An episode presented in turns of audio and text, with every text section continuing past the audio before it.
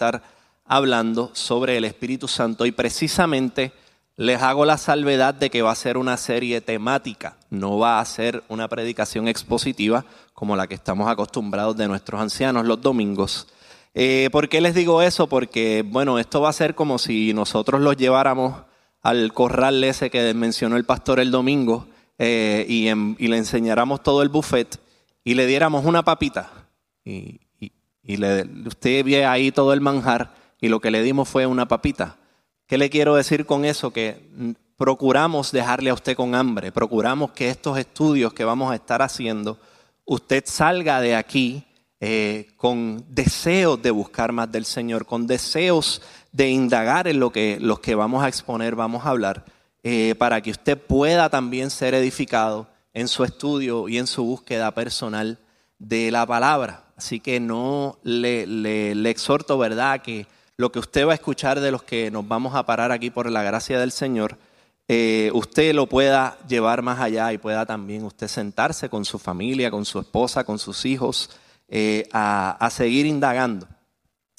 Yo voy a hacer todo lo posible porque esto sea tipo estudio y no sea una predicación, ya que verdad los miércoles pues tenemos ese formato.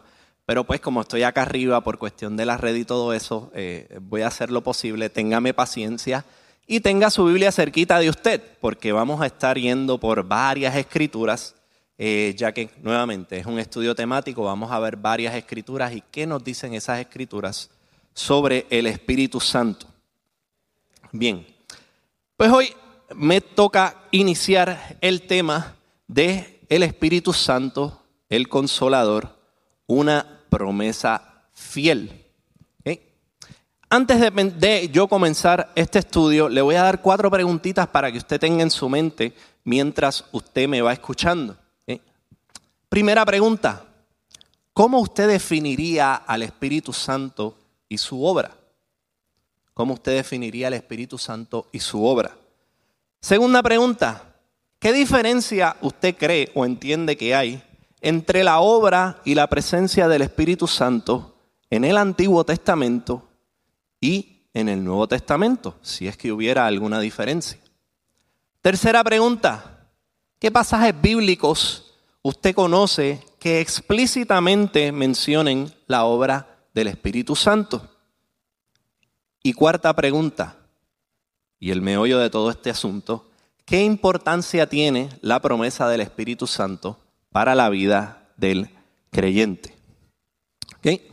Así que ya con esas cuatro preguntitas en mente, que es lo que me, propongo contestar durante este estudio, me gustaría que usted busque Génesis 1, 1, 2.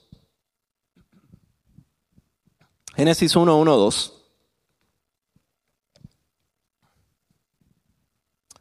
Y Génesis 1, 1, 2, cuando usted lo tenga, nos dice que en el principio, ¿qué hizo Dios? En el principio creó Dios los cielos y la tierra. Y si usted sigue leyendo, va a encontrar que de repente nos dice que en ese proceso de creación de los cielos y la tierra, el Espíritu de Dios, ¿dónde estaba? Se movía sobre la faz de las aguas. La palabra en hebreo ahí que se refiere a espíritu es la palabra roach y esta palabra es importante, manténgala en su mente, luego vamos a ver por qué. So, usted abre su Biblia, Génesis 1, y de inmediato, en los primeros tres versículos, ya usted se encuentra con el Espíritu de Dios. Si usted va al final de su Biblia, vaya a Apocalipsis 22. Capítulo 22, versículo 17.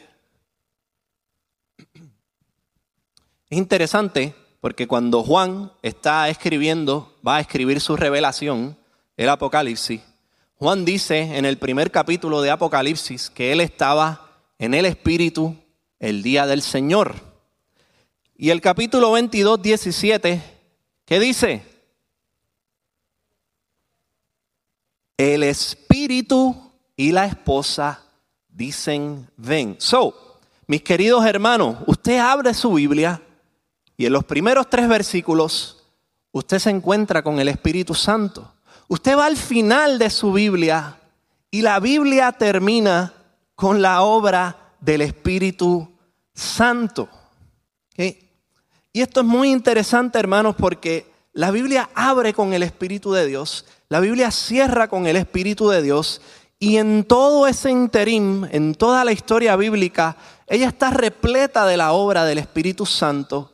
Sin embargo, el Espíritu Santo es la persona más mal entendida de la Trinidad, es la persona más mal caracterizada de la Trinidad y por alguna razón es la persona más mistificada dentro de la Trinidad.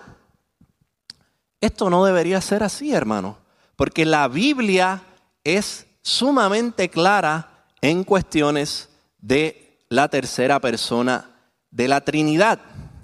Entonces, esto ha hecho o ha causado que muchas personas abandonen el estudio del Espíritu Santo, abandonen el estudio de la persona del Espíritu Santo. Y esto es contraproducente porque si hay una mistificación del Espíritu Santo, yo no entiendo, yo no sé cómo el Espíritu trabaja, pues déjame no meterme en esas aguas para no perderme. Pues es contraproducente porque lo que causa es más mistificación y más dudas sobre el Espíritu Santo. Y nosotros no debemos ser de esas personas, queridos hermanos. Nosotros estamos llamados a estudiar las escrituras y estamos llamados a aprovechar la hermosa promesa que tenemos y la presencia del Espíritu Santo en nuestras vidas. Amén. Bueno, pues para empezar con este entendimiento del Espíritu Santo y cuál es su obra y qué es lo que hace, vamos a ir por varios pasajes del Antiguo Testamento. Mientras yo leo estos pasajes, yo les voy a pedir que usted tenga en mente lo siguiente. ¿Dónde está el Espíritu Santo en estos pasajes que vamos a leer? O sea, ¿dónde dice el pasaje que está el Espíritu Santo? Y dos, ¿qué está haciendo el Espíritu Santo en estos pasajes? ¿Está bien? ¿Cuáles son las dos cosas a las que usted va a estar pendiente? ¿Dónde está el Espíritu Santo y qué está haciendo? Chévere. Primera, Éxodo 33, 15. Búsquelo por ahí, le doy un minutito mientras tomo agua. Éxodo 33, 12 al 15, discúlpeme. 33, 12 al 15.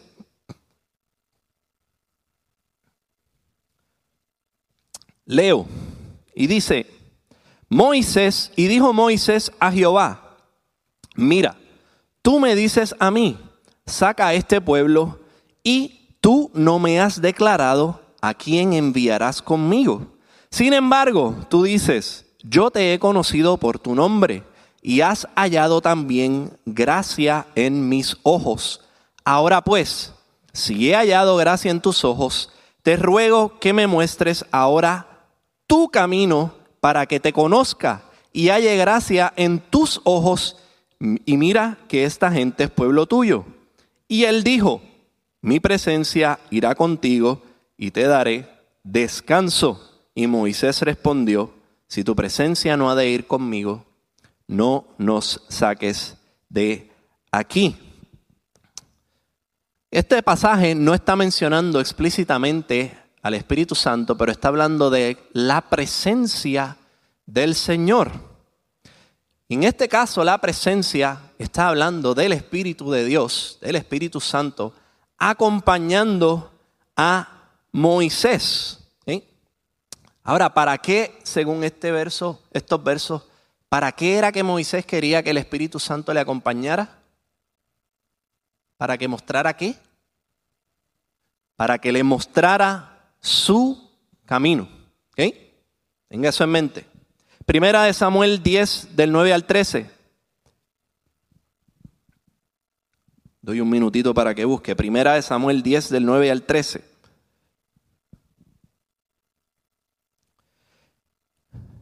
Leo. Aconteció luego que al volver él la espalda para apartarse de Samuel, le, le mudó Dios su corazón. Y todas esas señales acontecieron en aquel día. Y cuando llegaron allá al collado, he aquí que la compañía de los profetas que venía a encontrarse con él, y el Espíritu de Dios vino sobre él con poder y profetizó entre ellos. Y aconteció que cuando todos los que lo conocían antes vieron que profetizaba con los profetas, el pueblo decía el uno al otro, ¿qué le ha sucedido, sucedido al hijo de Cis? Saúl también entre los profetas. Y alguno de allí respondió diciendo, ¿y quién es el padre de ellos? Por esta causa se hizo el proverbio, también Saúl está entre los profetas y cesó de profetizar y llegó al lugar alto. So, en este pasaje tenemos a Saúl. ¿Y, dónde dice la, la Biblia que vino el Espíritu Santo a Saúl? ¿Dónde vino? En él. Vino sobre él. Interesante. No está diciendo que vino dentro de él. Dice que vino sobre él. ¿Para qué? Para que Saúl pudiera hacer qué? Para que Saúl pudiera profetizar. Y si usted lleva bastante tiempo con nosotros, ya usted sabe que profetizar era decir los oráculos del Señor. ¿Okay?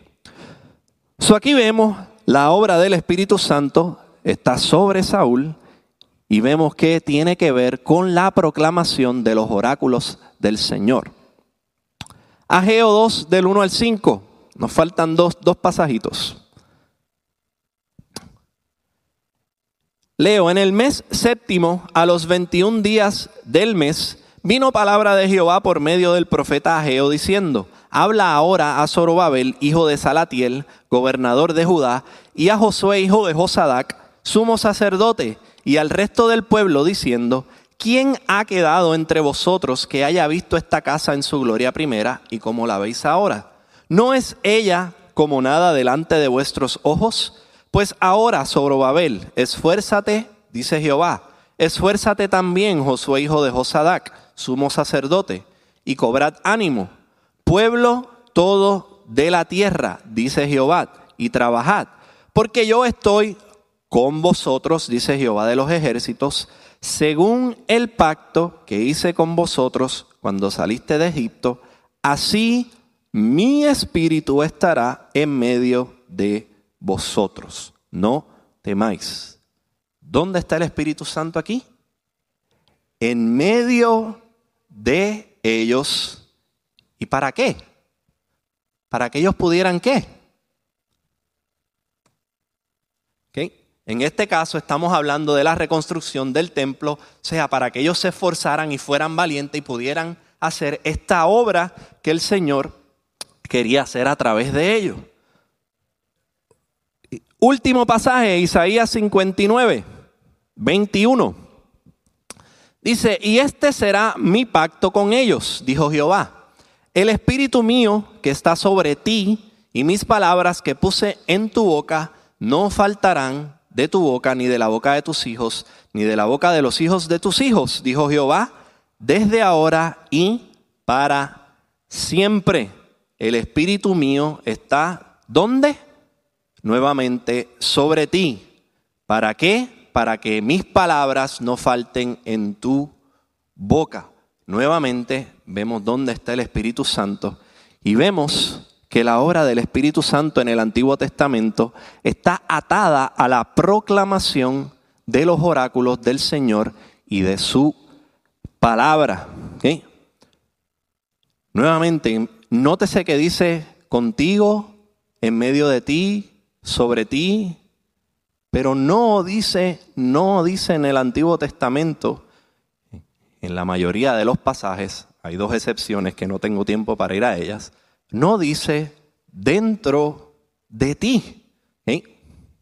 El Espíritu Santo estaba en medio de su pueblo, estaba sobre los profetas cuando los profetas iban a proclamar, estaba sobre un gobernante, estaba sobre un rey cuando el Señor lo llamaba a hacer algo, pero no estaba dentro de ellos. O por lo menos la Biblia no nos está diciendo que estaba dentro de ellos. No quiero hacer un debate aquí sobre el lugar, pero esto habla de una permanencia. Esto nos habla de que en el Antiguo Testamento, en la manera que trabajaba el Espíritu Santo de Dios, cuando venía sobre un profeta, nunca nos dice que ese espíritu permanecía sobre ese profeta siempre. Pero entonces en medio de todas esas profecías, nos encontramos con dos profecías que son sumamente diferentes, con dos promesas que el Señor le hace a la casa de Israel, que son radicalmente diferentes a esto de sobre, entre. Ezequiel 36, 22 al 28. Por tanto, di a la casa de Israel, así dice Yahweh, o Jehová, no es por por vosotros, casa de Israel, que voy a actuar, sino por mi santo nombre que habéis profanado entre las naciones a donde fuisteis. Vindicaré la santidad de mi gran nombre, profanado entre las naciones, el cual vosotros habéis profanado en medio de ellas. Entonces las naciones sabrán que yo soy el Señor, declara Yahvé, cuando demuestre mi santidad entre vosotros a la vista de ellas. Porque os tomaré de las naciones, os recogeré de todas las tierras y os llevaré a vuestra propia tierra. Entonces os rociaré con agua limpia y quedaréis limpios de todas vuestras inmundicias y de todos vuestros ídolos os limpiaré.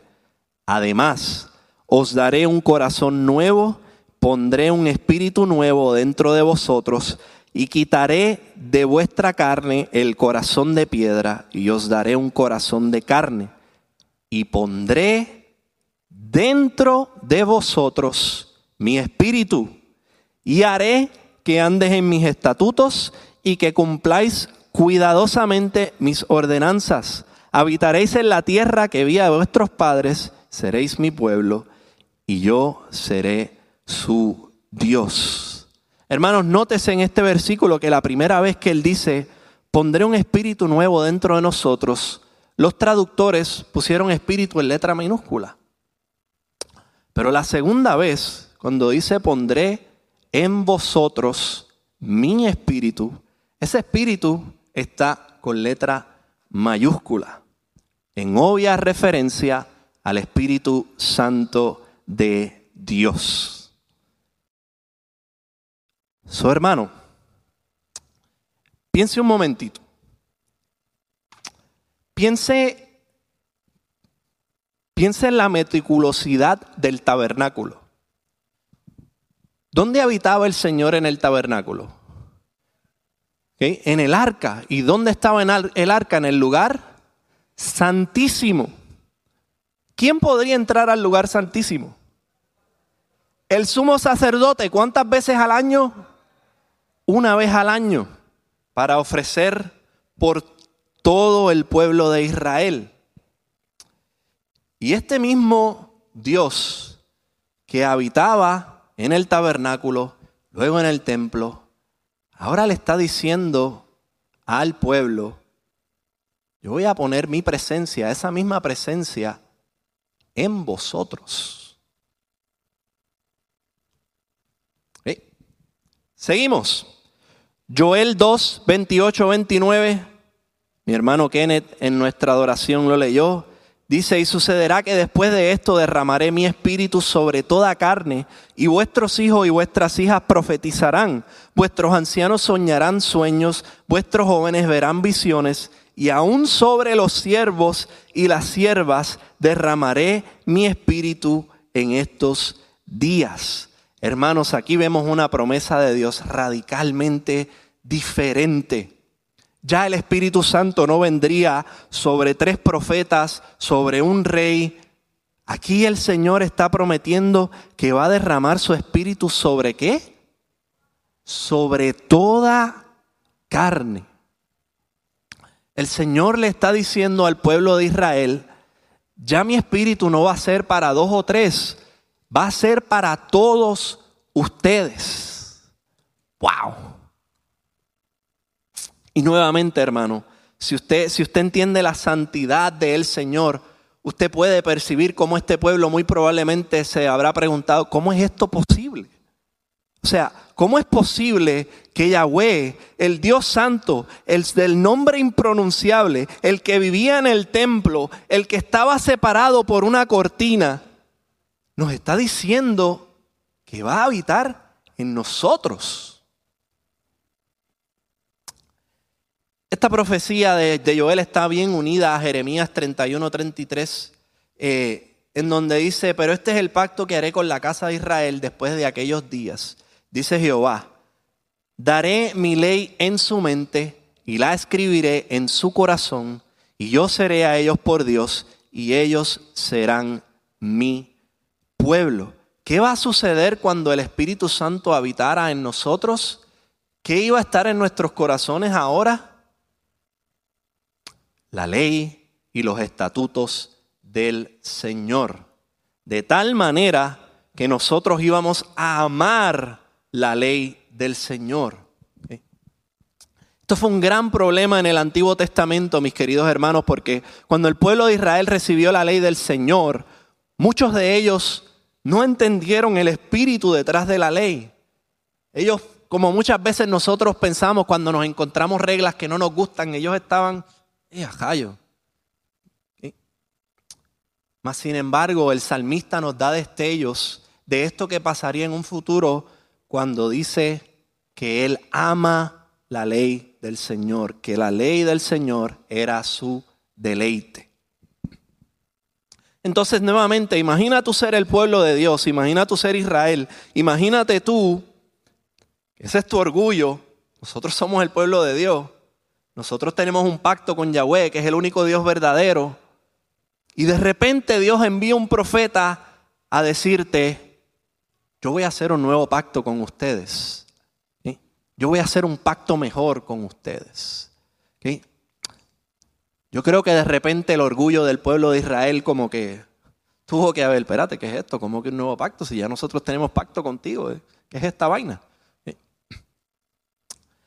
Pero precisamente esta era la promesa que el Señor había dado que Él haría en medio de estas profetas sobre eh, eh, profecías traídas por los profetas de que vendría el Espíritu Santo, nos encontramos con estas profecías de que el Espíritu de Dios ahora estaría en nosotros. ¿Para qué? ¿Para causar qué? Bueno, para causar un nuevo corazón, un andar en los estatutos y enseñanzas de Dios, para ser verdaderamente parte del pueblo de Dios y para producir en nosotros un amor profundo por los estatutos del Señor. Primera de Reyes 8, 10 y 11.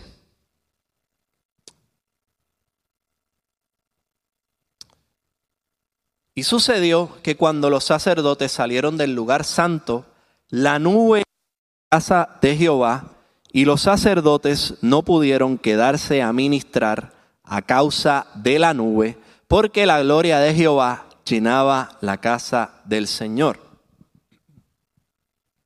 Aquí Primera de Reyes nos está haciendo el recuento, ¿verdad? De cuando Salomón va a dedicar el templo nuevamente al Señor eh, y hacen todo el protocolo que van a hacer. Entonces los sacerdotes empiezan a orar, empiezan a pedirle al Señor, ya el templo está hecho, Señor, nuevamente ven envía tu presencia y de repente cae una nube. Eh, no tenemos tiempo esta noche, pero en, el, en la Biblia, siempre que usted vea nube y fuego, son tipos del Espíritu Santo. Y la nube descendió de tal manera que los sacerdotes, ¿qué tuvieron que hacer? Tuvieron que salir, no pudieron terminar su obra, no pudieron terminar, porque la presencia de Dios llenó ese lugar. Hermanos, ¿qué dijo el apóstol Pablo que son nuestros cuerpos? Nuestros cuerpos son templo del Espíritu Santo. So ya Dios dejó de habitar en el templo y ahora nosotros somos el templo del Espíritu Santo. Yo sé que es bien difícil, hermanos, porque a mí me pasa dejar de decir, vamos al templo, porque pensamos en esta nave como el templo, pero esta nave no es un templo. El templo somos usted y yo, hermanos. El Señor habita en nosotros, dentro de nosotros. Entonces llegamos a Jesús. Y Jesús en Juan 14, 15 al 26.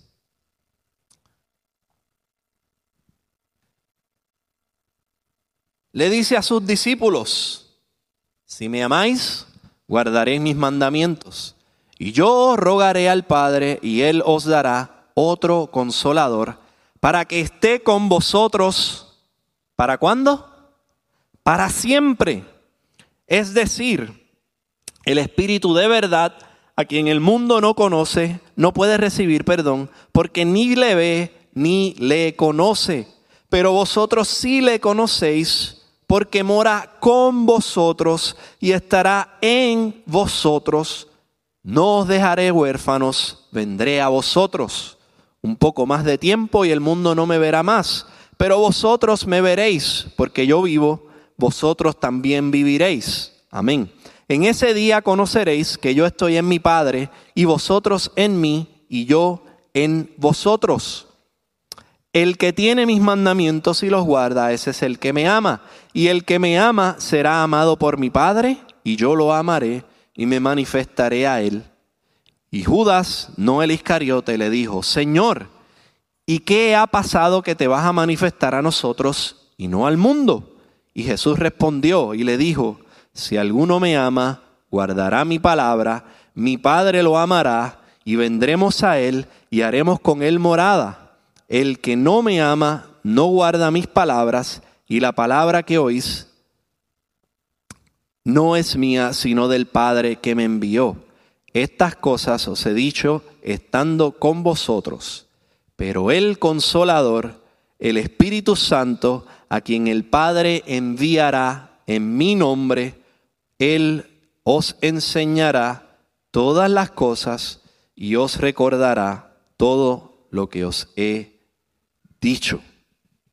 Y hermanos, aquí tenemos, como dirían en inglés, straight from the horse's mouth, directo de Jesús.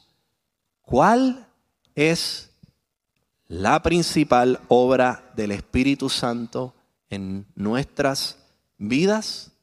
Enseñarnos qué? Busca el texto. Y Él os enseñará todas las cosas y os recordará todo lo que os he dicho.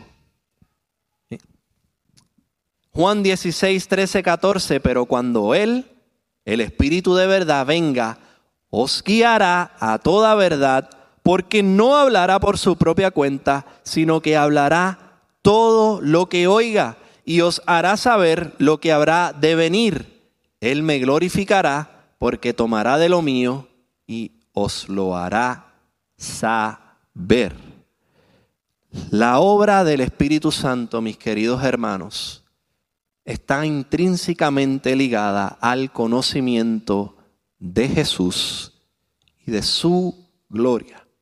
Repito, la obra del Espíritu Santo en nuestras vidas, queridos hermanos, está íntimamente ligada a el Señor Jesús, a dar a conocer al Señor Jesús y su obra.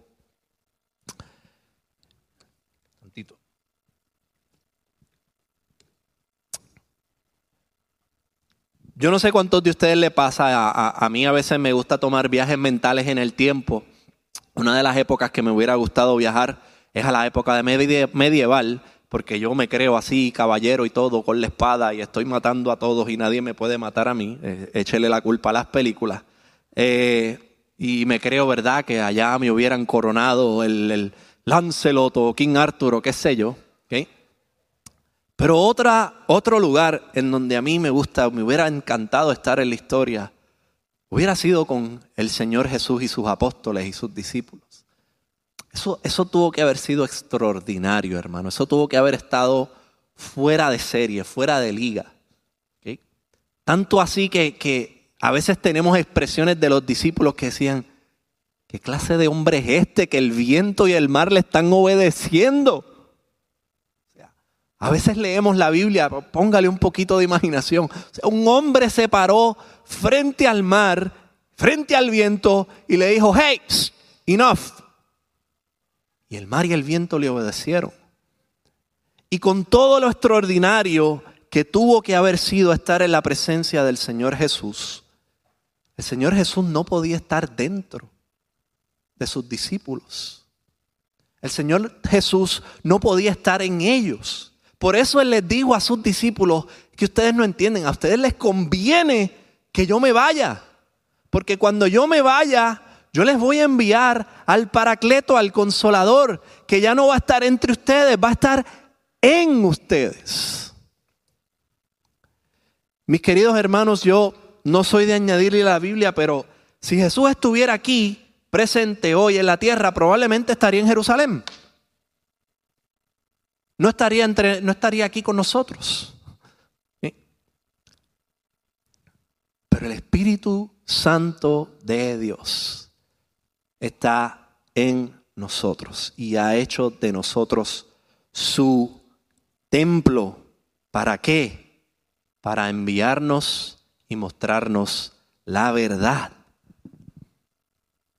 Hermanos, cuando, sé si usted recuerda, cuando Jesús fue a ser enjuiciado, deme tantito. Sorry, que es que hace tiempo me dio un viritus y todavía no sé, me quedé como queda. Cuando Jesús fue enviado a ser enjuiciado por Pilato, no sé si usted recuerda la escena. En una ocasión, Pilato le preguntó a Jesús, para y Emanuel y acá, ven acá, ¿qué es lo que hay contigo? ¿A qué, ¿A qué tú estás aquí? Y las palabras de Jesús fueron, yo vine a dar testimonio de la verdad. Yo estoy aquí en esta tierra para dar testimonio de la verdad. Y Pilato, que parece que la verdad no le importaba mucho, le contestó sarcásticamente, ¿verdad? ¿Qué es la verdad? Hermanos, en este mundo donde vivimos, la verdad no importa. Yo no sé si usted ha notado, ha, visto la, la, retórica esta de, ¿y cuál es tu verdad? Nunca cuál es tu verdad. Hermano, la verdad es una. Si yo tengo una verdad y tú tienes otra verdad y aquel tiene otra verdad y aquel tiene otra verdad, pues nadie tiene la verdad. Nosotros le tenemos una ventaja a Pilato. Pilato no tenía el espíritu de verdad. Nosotros tenemos el espíritu de verdad, hermanos. Y esto debe ser causa de gozo, alegría para nuestras vidas, hermanos. E, e, es interesante a mí, les soy honesto, discúlpeme, a lo mejor lo ofendo. La palabra consolador está chévere, pero si me preguntan a mí es una traducción un poquito, un poquito coja. Porque yo escucho consolador y yo pienso en, pues cuando yo estoy triste y depresivo en una esquina o me duele algo, pues, pues ahí aparece el Espíritu Santo de Dios y me soba y me consuela. No sé si a alguien más le pasa eso cuando escucha al consolador. Y claro que sí, parte de la obra del Espíritu Santo en nuestras vidas es consolarnos en medio del dolor y el sufrimiento. Pero la palabra original da una idea mucho más completa que esa. E, es la palabra paracletos. Yo sé que muchos de ustedes la han escuchado. Eh, ¿Alguien sabe qué significa el sufijo para? Paramédico, paralegal, para, ¿qué es para? Al lado. Paracletos, o sea, es alguien, el concepto original habla de alguien que en un juicio o en una situación legal o en algún problema va a estar siempre contigo, siempre a tu lado. Que alguien que no se va a ir de tu lado. Y, y hermanos, eh, eh, el Espíritu Santo permanece en nosotros siempre y para siempre. Hay un meme por ahí gracioso que de un pastor que aparentemente una hermana que estaba aprendiendo de las cosas del Evangelio le preguntó, pastor, yo necesito al Espíritu Santo para ir al cielo. Y el pastor le dijo, para ir al cielo, hermana, tú necesitas al Espíritu Santo para ir a Walmart. El Espíritu Santo está con nosotros. Nosotros no solamente necesitamos al Espíritu Santo para Walmart, tenemos la promesa de que Él está con nosotros. Cuando vamos para Walmart, cuando vamos para Walgreens, cuando vamos para, para donde sea, el Espíritu Santo no nos deja. Hermanos, eh, eh, en nuestra lucha por la santidad y lucha contra el pecado, esto debe ser un aliciente a nuestras vidas. Debe ser algo que, que nos debe llevar a luchar contra el pecado. Cuando venga la tentación a nuestras vidas, no es que yo soy templo del Espíritu Santo, es que el Espíritu de Dios está en mí. Ese mismo Espíritu que hizo que los sacerdotes salieran huyendo porque no podían contener su presencia, el Señor lo ha derramado en nosotros. Wow, hermano. Para pelo. Para porque nosotros no merecemos eso. Nosotros no merecemos eso para nada. Yo me gusta decir, yo soy el peor pecador que conozco porque yo conozco mis propios pensamientos, yo no conozco ni, mi esposa, que es mi cercanía más eh, cercana, valga la redundancia, eh, ni ella sabe todos mis pensamientos, ni yo sé todos los de ella. Por lo tanto, yo soy el peor pecador que yo conozco. Y créame, hermano, a veces yo, a veces yo soy bien pecador.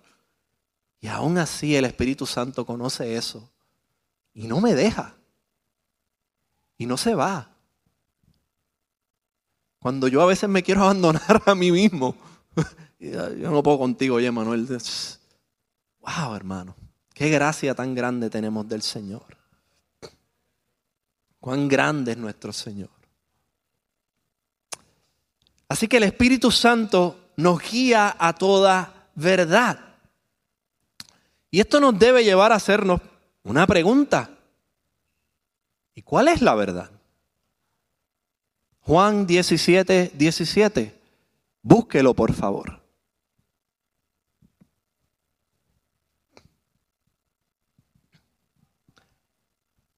Juan 17, 17 lee así. Santifícalos en tu verdad. ¿Cuál es la verdad?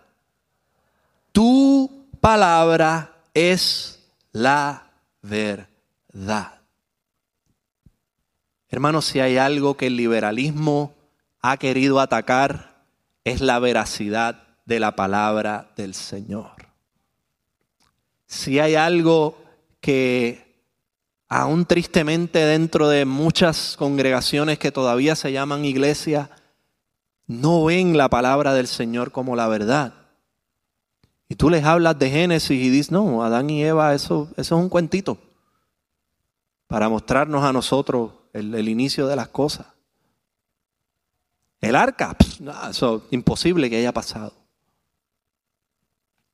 Hermanos, la palabra del Señor es la verdad. Si el Señor, que era quien estaba en el principio, quien único estaba en el principio, quien único tenía la sabiduría para decirle a Moisés, escribe que en el principio yo estaba y yo creé los cielos y la tierra. ¿Cómo usted y yo le vamos a creer a dos o tres hombres con una bata blanca? No, eso fue una explosión. What? Seriously? No, nosotros estamos aquí por la teoría de la evolución, nosotros evolucionamos. ¿Really? ¿De verdad? Porque la evolución dice que tenía que haber muerte. Es más, la evolución dice que la muerte era buena. La evolución dice, es bueno que todos estos seres murieran y siguieran y murieran y siguieran hasta llegar a nosotros. Cuando la Biblia me dice a mí que la muerte entró a este mundo por el pecado del primer hombre y la primera mujer. Me encantaría quedarme ahí, pero no tengo tiempo. Pero el Espíritu Santo nos guía a toda verdad y su palabra es la verdad. Mis hermanos, la obra del Espíritu Santo está intensa, profunda y absolutamente ligada a la palabra del Señor. Hermanos, el Espíritu de Dios no nos va a guiar aparte de la palabra de Dios, porque Él es el Espíritu de verdad y la palabra es la verdad. ¿Cómo usted quiere que el Espíritu de verdad lo guíe aparte de la palabra que es la verdad? Es imposible.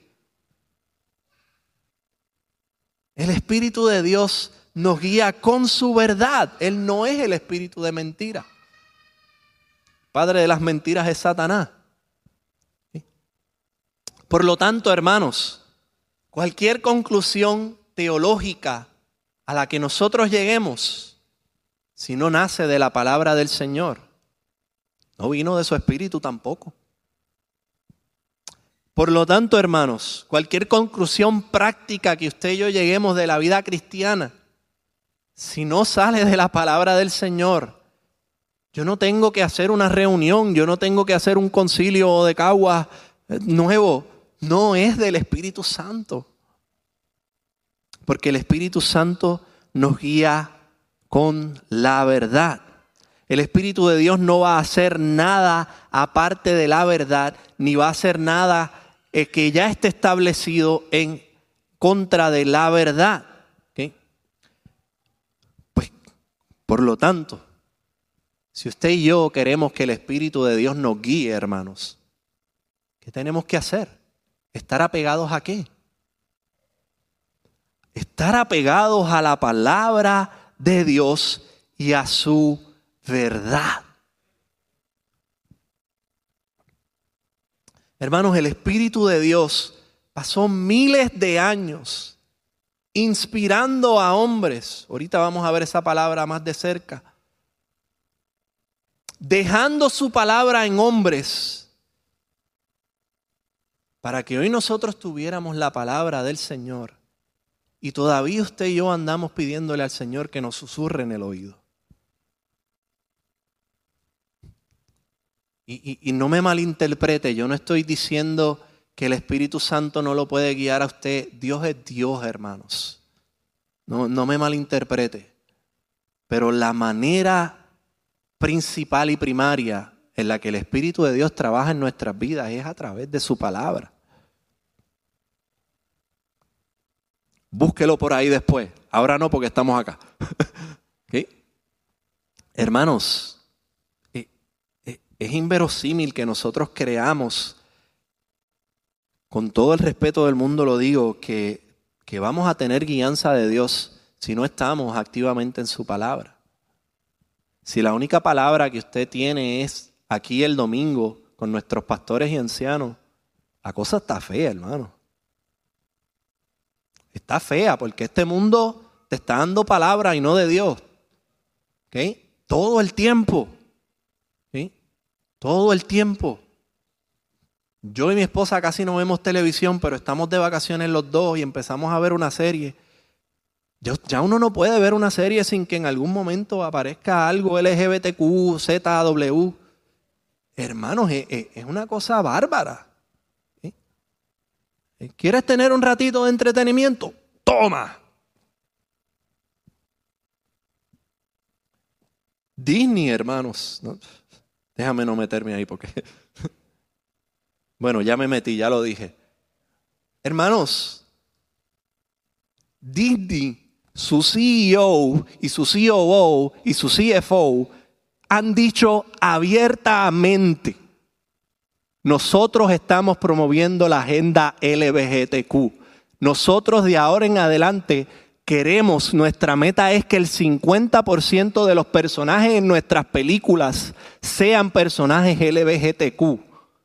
Nosotros en nuestros parques ya no vamos a decir niños y niñas, vamos a decir soñadores y soñadores, perdón, vamos a decir soñadores e invitados. Y allá vamos nosotros los cristianos a dejarle chavos a Disney. No voy a decir más nada del tema.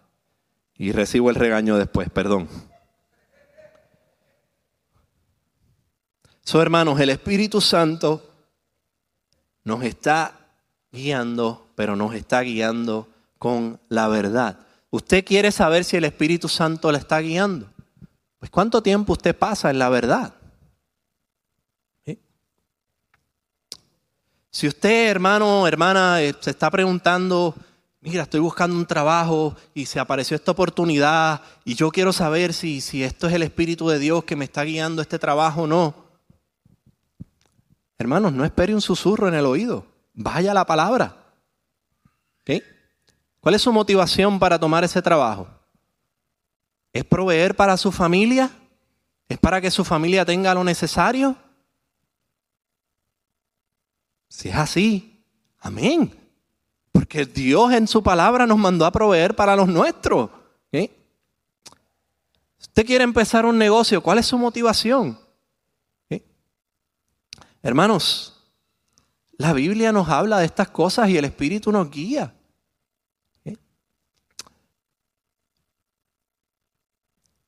Ah, pero Emma, el trabajo paga bueno, pero tengo que trabajar los domingos. Yo no le estoy diciendo que no y no le estoy diciendo que usted está pecando, pero considere si hay otras opciones. Porque el domingo se supone que es el día del Señor. Y nuevamente, hermanos, no me estoy poniendo religioso. Doctores, enfermeros, hay un montón de profesiones que deben trabajar los domingos. Nos necesitamos que trabajen los domingos. Pero si usted es un negociante, usted está abriendo domingo para hacer dinero nada más,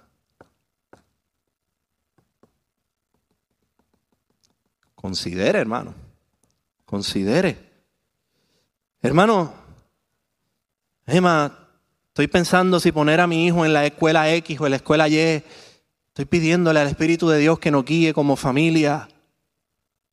¿Qué hago? No sé cómo el Espíritu Santo me está guiando. Bueno, pues, ¿qué dice la palabra sobre la educación de los niños? Los padres deben levantar a los niños en la amonestación y la corrección del Señor. ¿Esa escuela tiene algún currículo cristiano? ¿Esa escuela cree en la Biblia? ¿O le van a enseñar a su hijo que él salió de un mono y que él puede decidir si es niño o niña? Pues dos más dos son cuatro, hermanos. Ya el Espíritu nos está guiando a la verdad. Ay, Emma, esa chica me gusta, pero, pero no sé, no sé, el Espíritu Santo, no sé si me está guiando a ella o no. Bueno, pues empecemos, como dijo nuestro pastor los otros días, me uno sus palabras. ¿Es creyente? Porque si no lo es, ya, en Primera de Corintios te está diciendo solo en el Señor, descartado, descartada. Pero si no estamos arraigados a la palabra del Señor, no hay manera de que el Espíritu Santo nos guíe a toda verdad, hermanos. Y ya que me metí ahí, mire, le, digo, hace un tiempo atrás, eh, yo, verdad, me acerqué a unos ancianos para, para ver si hacíamos algo para los adultos solteros, porque, verdad, eh, eh, en esta iglesia hay un montón de adultos solteros entre las edades de 25 a 40 años. Y verdad, entendimos que no era el tiempo, que habían otras prioridades, que estábamos dándole prioridades como iglesia, otras cosas. Pero a mí me sorprendió cuando yo indagué y busqué la cantidad nuevamente de adultos solteros que hay en esta iglesia. Y la cantidad de adultos solteros que quieren una relación, que están buscando una relación. Eh, pero nuevamente, cuando van a buscar yo no sé qué pasa, que los hermanos y las hermanas de su iglesia no son candidatos. Y, yo digo, ¿pero, qué es esto? Porque no se supone que al hermano y a la hermana que tú ves todos los domingos, que puedes constatar, hey, esta persona ama al Señor de verdad. Hey, yo puedo preguntarle a otros hermanos de la iglesia sobre esta persona. Pues ¿cómo esos no van a ser los primeros candidatos, hermanos? Hombres, con mucho respeto, si eres joven, hay hermanas aquí que están esperando que tú seas hombre y acabes y te subas los pantalones y te acerques y digas, hey, te vi, eres bonita, veo que le sirves al Señor, me gustaría conocerte, ¿está la oportunidad? No, pues muchas gracias chica, Dios te bendiga. Hey chica, estoy buscando esposa. Hermanos, yo sé que suena chiste, pero, pero permítame decirle con mucho respeto, no fue Adán que fue donde Dios a decirle, Dios, esto de estar solo no está bueno. Fue Dios que vio a Adán solo y dijo, no es bueno que tú estés solo. Y, y no me malinterprete también, hermano, el don del apóstol Pablo existe y el apóstol Pablo dijo, el que tenga mi don, que lo ejerza y que use su soltería para servirle al Señor. Y si usted tiene ese don, hermano o hermana, usted es de los que debe tener locos a los ancianos. De los que los ancianos de esta casa deben decir, mira, yo no sé qué hacer con fulano porque, porque quiere servir y servir y servir y servir y servir. Pero eso no es lo que vemos en muchos solteros de esta casa. So, nuevamente, haga su parte, pero deje que el Espíritu Santo le guíe a través de su palabra. Hermanos, nuevamente, si la obra del Espíritu Santo está tan claramente plasmada en la Biblia, ¿por qué nosotros seguimos con tanto misticismo con la persona del Espíritu Santo? ¿Y por qué nosotros preferimos eso? A que el Espíritu Santo trabaje providencialmente a través de nuestra cotidianidad todos los días. Mira, hermano, para este mensaje yo, yo me preparé, yo estudié, yo se lo di a mi esposa, que le agradezco en el alma aquí, que ella está, porque ella lo revisó, ella lo leyó, ella me organizó, porque mi mente bilingüe a veces es nilingüe y escribo unos disparates. Así que, gracias, mi amor. Eh, pero yo no escuché ninguna voz. ¿Por qué, ¿Por qué entonces yo no puedo confiar en que haciendo esas cosas normales y cotidianas, el Espíritu Santo está con nosotros y nos guía. Mire lo que dice Primera de Pedro 1:12. A estos se les reveló, hablando de los profetas del pasado, que no para sí mismos, sino para nosotros administraban las cosas que ahora os son anunciadas por los que han predicado el Evangelio por el Espíritu Santo enviado del cielo. Repito, por los que os han predicado el Evangelio por el Espíritu Santo enviado del cielo. Hermanos, digo esto y no lo digo para, para lamberle el ojo a mis ancianos, pero cada vez que un hombre de Dios se para aquí a predicar el Evangelio. ¿Qué dice primera de Pedro 12? 1.12. Que lo hace por quién? Por el Espíritu Santo. Me encantaría tener el tiempo para, para comparar esto con, con, la profecía del Antiguo Testamento y, poder ver cómo la predicación de la palabra hoy día es, es profética, pero será para otra ocasión. Se la dejo ahí por si le interesa que la busque. Así que, Emanuel, ya estamos terminando, hermano. ¿Cómo tú estás seguro de todo esto? ¿Cómo tú estás seguro de, que la Biblia es la verdad? ¿Cómo tú estás seguro de que el Espíritu Santo nos está guiando a toda verdad? Acompáñeme a 2 de Timoteo 3, 16 y 17. Segunda de Timoteo 3, 16 y 17 lee así. Toda escritura es inspirada por Dios y útil para enseñar, para redarguir, para corregir, para instruir en justicia, a fin de que el hombre de Dios sea perfecto, enteramente preparado para buenas o para toda buena obra. Toda la escritura es inspirada por Dios. Hermanos, hay palabras que se pierden en la traducción. Y esa palabra en español inspirada, si me preguntan a mí, es una de esas palabras que se perdió completamente lo que trataba de decir el idioma original cuando se tradujo.